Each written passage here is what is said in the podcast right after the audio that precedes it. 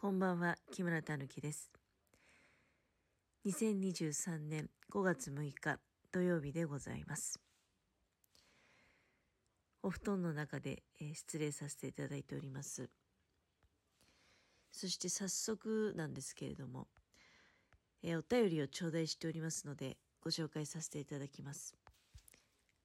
ラナさんからでございます。いつもありがとうございます。たぬきさんとご家族、そしてミシンがご無事で何よりです。たくさんの道具をお持ちだと思うので、それらが落ちてきたりということを危惧していましたが、たぬきさんはきちんと整頓なさっていますものね。古い建物の外に出て待機されたお話を聞いて思い出しました。私は東日本大震災の時は千葉北部の自宅におり、震度は5強でした。なぜかぼーっと、あ、今日死ぬんだという気持ちになり、窓の外に止めてある車がポンポン跳ねているのを眺め、揺れすぎて立てなかったので、はって部屋を出ました。今思うと、まず机の下に隠れた方が良かったですね。一番安全かと思って余震の続く間は庭におりました。日本全国に言えることですが、余震も新しい地震もいつでも来る可能性があることを改めて意識せねばと思いました。ということで、えー昨日地震がありましたのでね、まあ、一番大変だったのは石川県の、えー珠洲市って読むんですかね、あれ、珠洲市というところが、まあ、一番揺れておりましたので、それに比べれば、まあ、新潟市はまだね、震度4っていうことで、でもまあ久しぶりに震度4でしたけれども。まあでもね、まあ私、そうね、まだあの、幸いなことに、そう大きい地震って遭遇したことがなくてですね。で、実家の、ただ、人たちはね、十日町の人なので、十日町もね、えっと、まあ、旧でいうと中里村っていうところのさらにね津南町寄りの方なんですね。でまああの辺ね中越地震がまず最初に、えーあってでその後に中越沖地震それから最後に長野北部地震もねもう3回とも結構あのもう非常に揺れるエリアで遭遇してしまってるんですね。長野北部地震っていうのは東日本大震災の翌日に起きたあの、まあ、それも結構ね大きい地震だったんですよ。で私の実家はまあ私はもうだから大人になってねそこにないわけじゃないですか。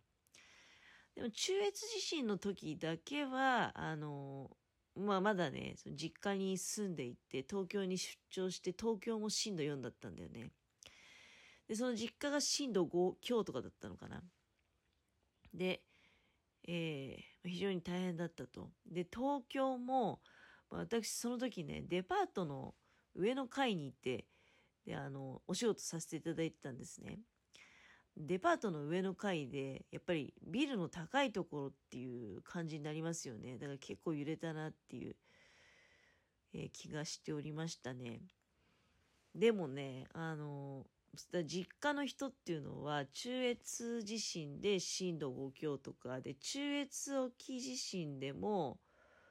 中越沖地震ね、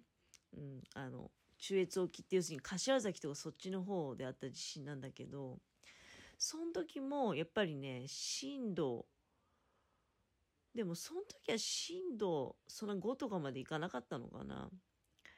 まあ、最後に一番大きかったのがあの長野北部地震でその時は震度6 6弱だったんだって。で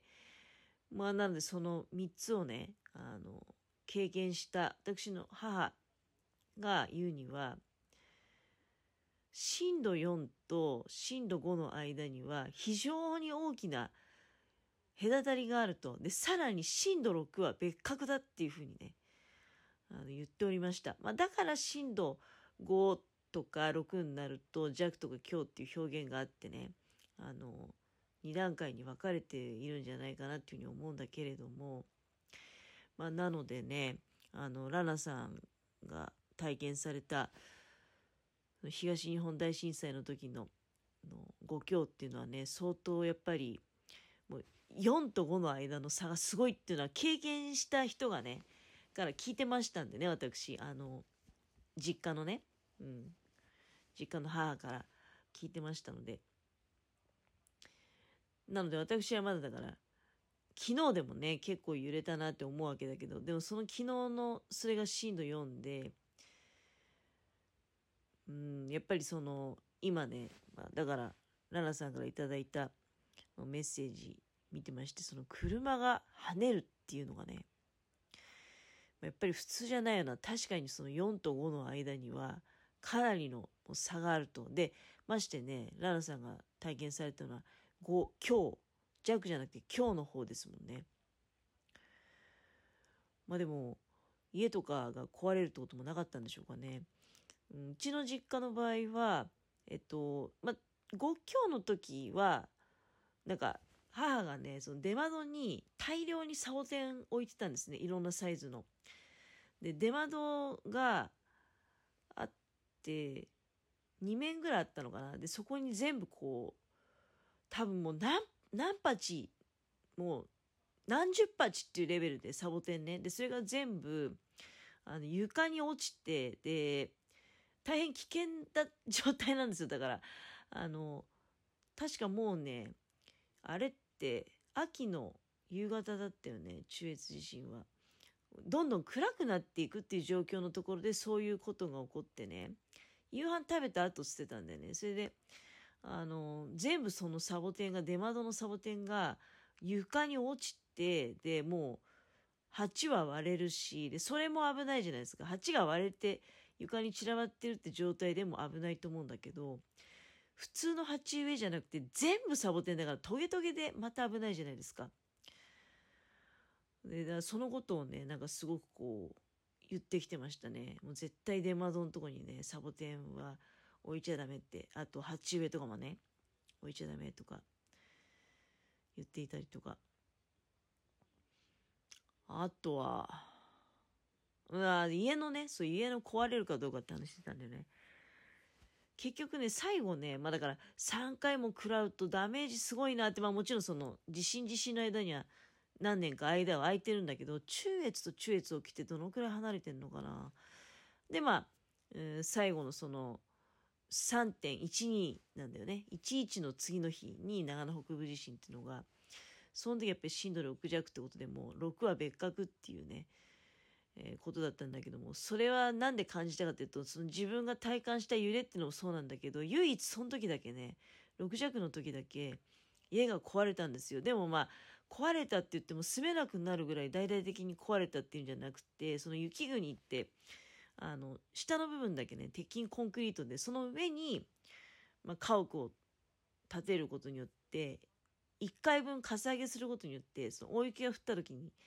雪で家の中がね、部屋の中が暗くならないようにっていう構造なわけよ。で、その